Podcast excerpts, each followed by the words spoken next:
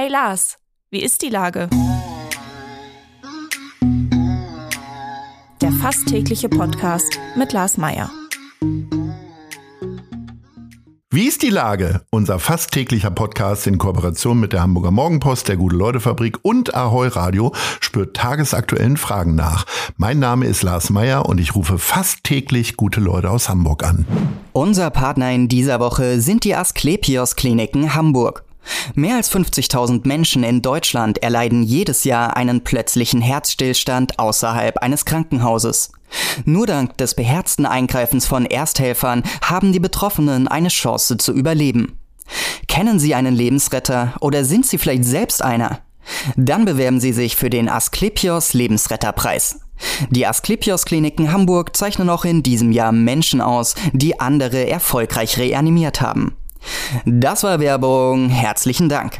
Heute befrage ich die Landeschefin der Grünen in Hamburg, Mariam Blumenthal. Ahoi, Mariam. Ahoi, Lars. Liebe Mariam, der Senat und die Bürgerschaft sind aktuell in der Sommerpause. Heißt das für dich, dass du jetzt einen Korb nach dem nächsten wirfst und äh, du den ganzen Sommer über auf dem Basketballcourt bist? Ja, schön wär's. Also zum einen ist das ja bei dem Hamburger Schiedwetter kaum möglich, ähm, die ganzen Körbe in Hamburg irgendwie zu besuchen draußen. Ähm, und zum anderen ist es ja nicht so, dass wir in der ähm, Sommerpause wirklich gar nicht arbeiten, sondern ähm, es sind ähm, einfach weniger Präsenztermine und Präsenzveranstaltungen, an denen wir teilnehmen. Aber die Arbeit hört ja nicht auf. Das heißt, das Weltgeschehen, das Hamburg-Geschehen ähm, stoppt ja nicht und pausiert ja nicht, sondern es geht weiter und es, es bietet eben auch die Möglichkeit, Dinge auch wirklich mal ähm, tiefergehend vorzubereiten für nach der Sommerpause. Und die Zeit nutze ich dafür auch. Aber es ist nicht so, dass ich gar nicht Basketball spiele, sondern natürlich gibt's hier und da auch mal ein paar Körbe, die geworfen werden. Jetzt bist du ja auch noch Mutter, das heißt, du kannst ja nicht einfach nur alleine losziehen und Basketball spielen. Spielst du denn schon mit deinen Kindern oder habt ihr noch so eine, ähm, ich weiß gar nicht, äh, so eine Damenrunde sozusagen, wo du dich immer mal wieder triffst, so kneipenmäßig? Nee, beides. Also zum einen äh, ist das nicht so eine Damenrunde kneipenmäßig, sondern ich spiele ja wirklich fest auch in einem Verein. Wir trainieren regulär weiter, montags und mittwochs, immer abends. Ja. Und das ist irgendwie ganz cool, weil Bürgerschaftssitzungen sind nicht und Fraktionssitzungen auch nicht. Das heißt, ich kann jetzt montags und mittwochs, weil ich nicht im Urlaub bin, auch wirklich ähm, regelmäßig zum Training. Und zum anderen, klar, also meine Kinder spielen schon beide Bas also alle drei schon Basketball. Die Großen schon auch wirklich ernsthaft im Verein und wirklich mit viel ähm, Training in der Woche. Der Große war gerade ähm, mit seinem mit dem Hamburger Auswahlkader in Eckernförde beim Sommercamp und ist ähm, Samstag wiedergekommen. Der ist total ähm, im Basketball-Hype überhaupt sowieso. Es dreht sich alles nur um Basketball. Und der Mittlere ähm, steuert da auch gerade drauf zu und ist da auch Feuer und Flamme.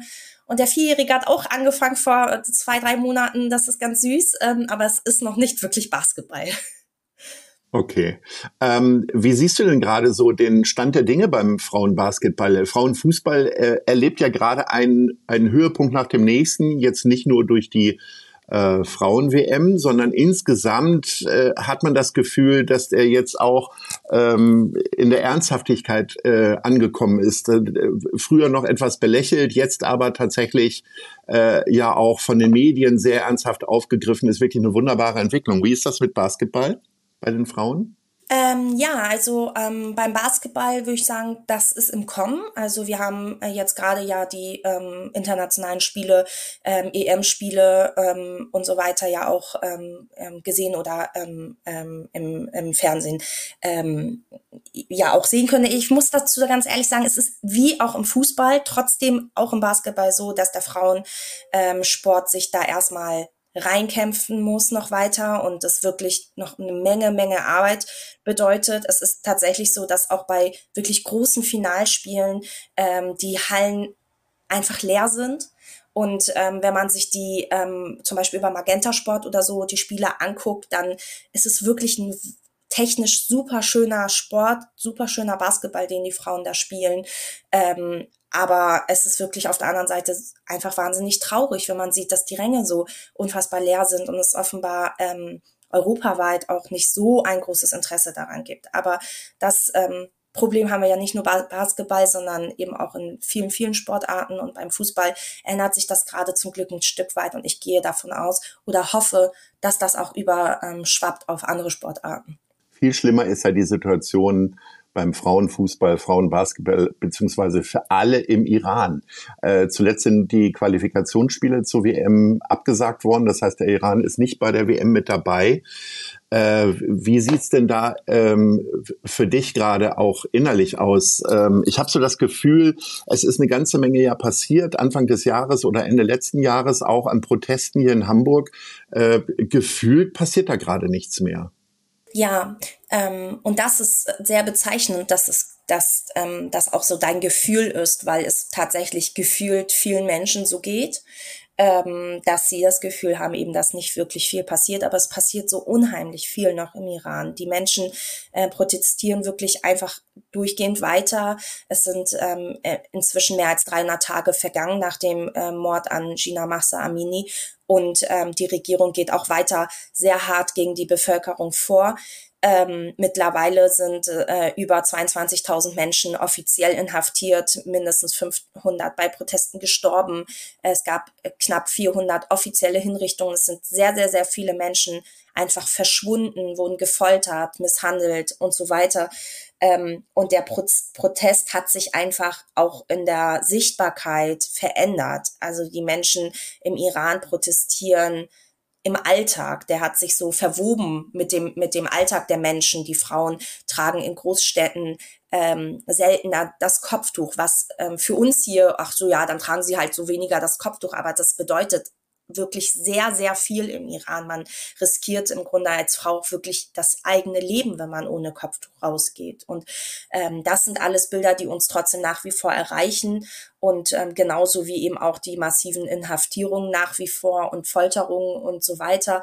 Und ähm, es ist mühsam, es ist wirklich schwierig, es ist sehr, ähm, sehr schleppend, diese ähm, Aufmerksamkeit auch international weiter aufrechtzuerhalten. Das empfinden, glaube ich, sehr viele im Moment so.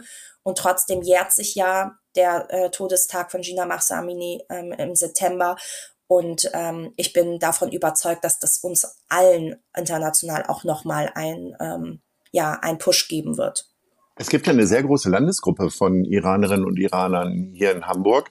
Ähm, aber hast du das Gefühl, dass die auch, die hier in Deutschland leben, einfach zu viel mit sich selber beschäftigt sind, äh, weil hier auch in Deutschland einfach sehr viele Themen unterwegs sind? Oder woran liegt das, dass das äh, Interesse irgendwie abgeebbt ist? Was ja wirklich furchtbar ist, weil wir wissen alle, äh, wenn der Westen da nicht mehr drauf guckt, äh, dann wird die Regierung wieder machen, was sie will. Und das bedeutet wahrscheinlich auch ganz viel Hinrichtungen, noch mehr Haftstrafen und so weiter. Die Sittenpolizei kontrolliert jetzt wieder die Kopftuchpflicht und patrouilliert. Also ähm, das ist eine ziemlich schwierige Situation da.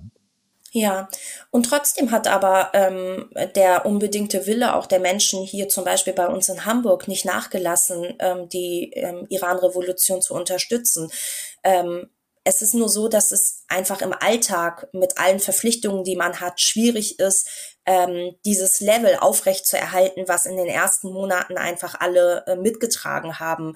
Ähm, die Menschen gehen weiterhin zur Arbeit, sie haben ihre familiären Verpflichtungen, der Alltag läuft ja im Grunde weiter. Und trotzdem ähm, hat sich auch in Hamburg und deutschlandweit und, und, und weltweit für die Menschen aus der Diaspora die Revolutionsbewegung in den Alltag integriert. Also es gibt nach wie vor auch Proteste und Demonstrationen. Ähm, zum Beispiel gab es letzten Samstag ähm, in vielen deutschen Städten, unter anderem eben auch bei uns in Hamburg, eine etwas größere Demonstration wieder. Ähm, und es stehen auch weitere an in den nächsten Wochen. Ähm, die ähm, Iranerinnen und Iraner sind weiterhin, ähm, weiterhin sehr ähm, davon überzeugt, dass es diese Aufmerksamkeit auch von uns hier braucht. Und ähm, nach wie vor ist auch der Wunsch im Übrigen groß, dass sich Nicht-Iranerinnen ähm, an die Seite der Iranerinnen hier ähm, auch in Hamburg stellen und mit uns gemeinsam weiterhin für diese Aufmerksamkeit sorgen. Aufmerksamkeit auf sich gezogen hat auch CDU-Bundeschef Friedrich Merz mal wieder. In einem äh, spektakulären Interview äh, ließ er die Möglichkeit erkennen, mit der AfD zu kooperieren. Er äh, redet sich zwar raus, dass es nur über die um die gesetzgebenden Organe äh, geht, mit der, wo er nicht kooperieren will. Aber beispielsweise die Bezirksversammlungen sind ziemlich hier auf Zinne und äh, er hat auch relativ viel Gegenwind sogar aus den eigenen Reihen bekommen. Äh, wie war denn dein Gefühl, als du diese Sätze gehört hast?